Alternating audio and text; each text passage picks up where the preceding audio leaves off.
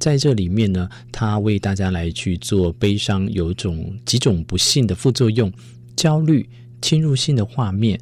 感觉情绪大到无法控制，有时候啊，就是情绪泛滥。那在我的例子当中，这叫万念俱灰。哇，我跟你讲，我长这么大，第一次遇到万念俱灰，我这次不真真的是好深刻啊！文学家教教教一定，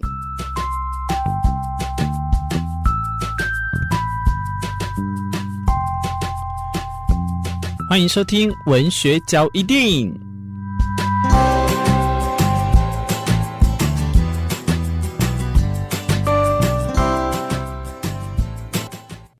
嗨，听众朋友，大家好，我是明志。在今天这一集文学嚼一錠，继续要来跟大家分享的是这一本书哦。你不再悲伤的我这样生活，副标是当心神离线、情绪崩溃，帮你找回所有需要的爱与宽容，守护生命中难以承受之痛。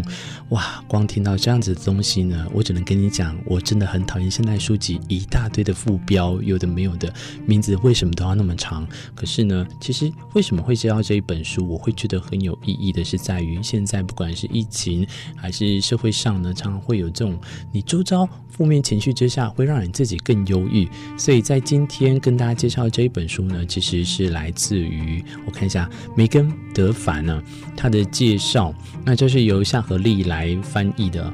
其实有时候跟悲伤打交道呢，并不会在突然之间变得容易起来。你正在做的这件工作呢，是一件痛苦的练习。这一切其实非常的不容易，在你的心里，为了你的内心深处的自我，尤其是当这个自我正处于痛苦的时候呢，我们就要检视悲伤的几个基本指标。在这里面呢，他为大家来去做悲伤有种几种不幸的副作用：焦虑、侵入性的画面，感觉情绪大到无法控制，有时候啊，就是情绪泛滥。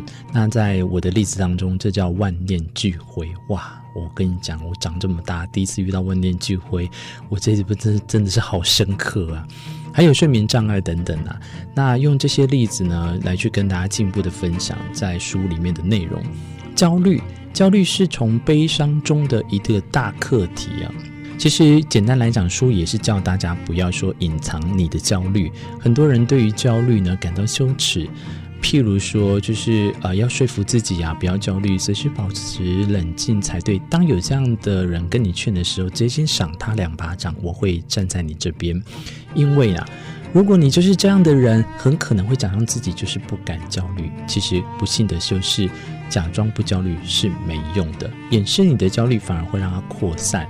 所以呢，我们就是不善于对自身的焦虑来撒谎，总有一些事情都会暴露了真相。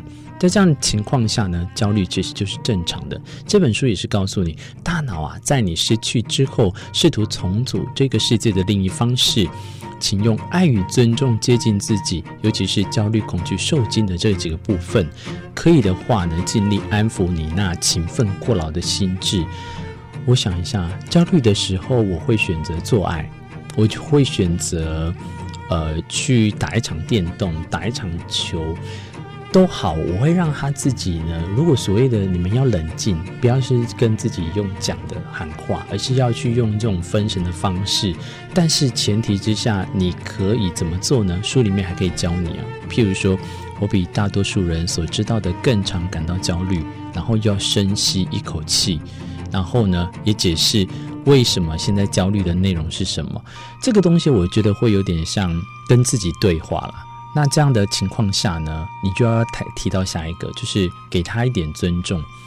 焦虑是一种讯息啊，当你感到不安全的时候呢，它会让你知道；当你担心结果的时候，它也会让你知道；当你感觉事情太庞大了，或者是不确定性太高而无法处理的时候，它也会让你知道。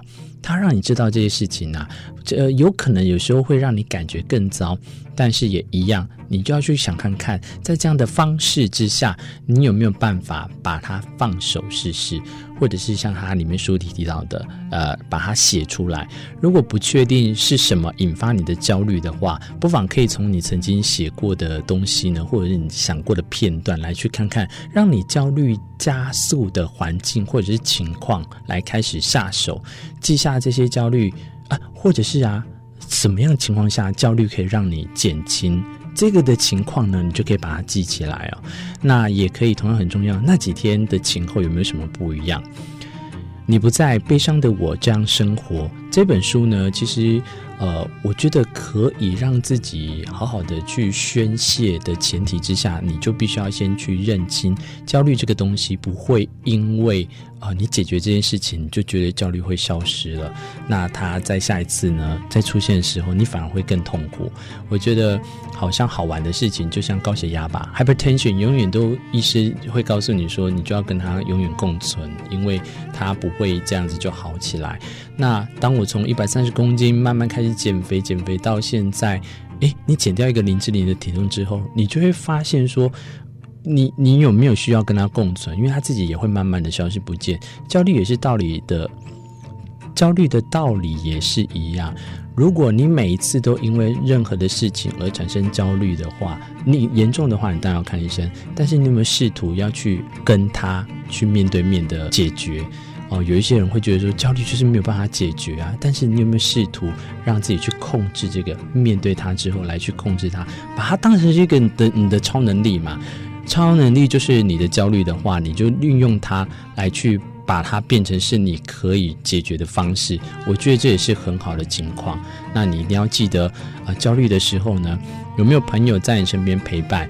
有没有亲朋好友你可以诉苦？如果不行的话，这本书你可以推荐你。那我呢？我的焦虑是什么？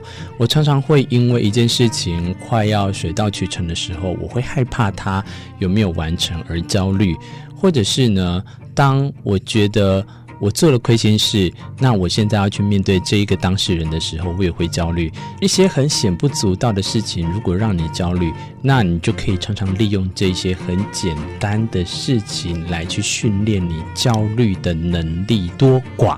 好，让未来呢，真的该遇到焦虑大事件的时候呢，你就更能迎刃而解了。今天的文学角一定，我是明智，希望可以跟大家分享，在这本书里面呢，来谈谈你要如何面对你的焦虑。我们下一集再相见，拜拜。